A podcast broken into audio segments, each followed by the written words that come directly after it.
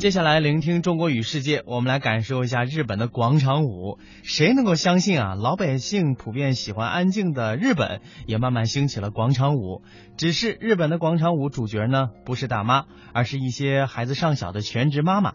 根据日本专家的分析，日本版的广场舞或许有可能扭转日本社会少子化的现象。呃，究竟是什么样的一个情况呢？我们来听一下中央台日本观察员蒋峰的介绍。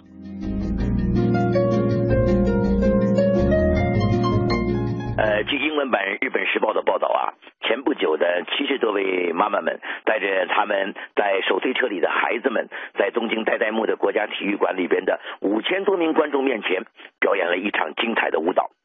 在这个整个的过程当中啊，这些妈妈们的这些妈妈们的脸上呢，不免呢露出了一种紧张的神色，但是呢，可以讲仍然挂着很灿烂的笑容。他们带着婴儿车，推着呢这个音乐的节奏，那么按着按照音乐的节奏呢来扭动身体，或者跳起来，或者转圈而手推而呢手推车里的孩子们则呢都非常好奇的看着他们有一点呢反常态的呢这样的妈妈们，有的呢甚至也不知道因为发生了什么事情啊，结果当场就哭起来了。那么最令这些妈妈们感动的是，在舞蹈结束的那一刻，观众席上爆发出了雷鸣般的掌声，感谢呢这群美丽的女性为家庭做出牺牲和贡献。这是一个基本情况。呃，如果聊这个问题呢，我觉得应该从这样角度去考虑。当一名全职妈妈呢，在日本呢，并不是一件容易的事情。日本总务省的调查数据也表明啊，在日本有大约呢百分之六十的女性从怀孕或者是呢生了孩子以后，就放弃了工作，开始全身心的投入到了育儿。那么不在工作以后。这些女性呢，一来呢就没有了社会满足感的来源，不论她自己从前的工作学习是多么的出色，那么生育以后都要在家里做一个专业的家庭主妇。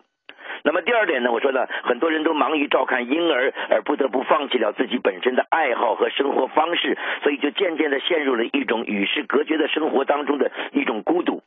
那么在日本，我们知道有很多女性产后呢患上了抑郁症，那么而且呢数量也很多，情况也很严重，甚至有的人最后带着孩子呢自杀了。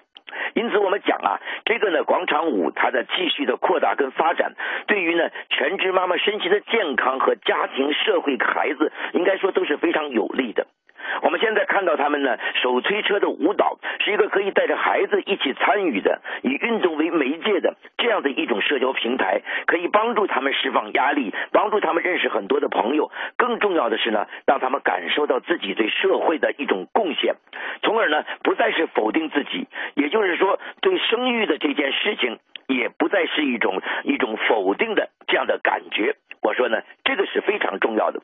另外，我们还可以看到呢，就是说这一个活动已经被妈妈们呢在实践的时候已经当成了一个活的广告了。也就是说，全职育儿的妈妈并不是只过着一种哎呀让人家感觉到非常可怕的事情、令人绝望的一种单调的生活方式。即使当了妈妈以后，也可以照顾孩子，也可以拥有新的社交生活，是吧？而不是呢像妈妈跟孩子们那样，只会脸对脸四面墙一整天。说这种生活呢，并不完全是这样的。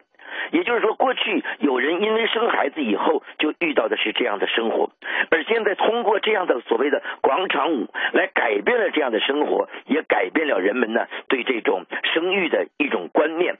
那么归根结底，我说这是一种呢社区性的活动那么搭建了一种新的平台鼓励着妈妈们带着孩子去参与参加到呢丰富的社交活动当中去所以我说它会成为一个呢日本改变少子化的一条引线。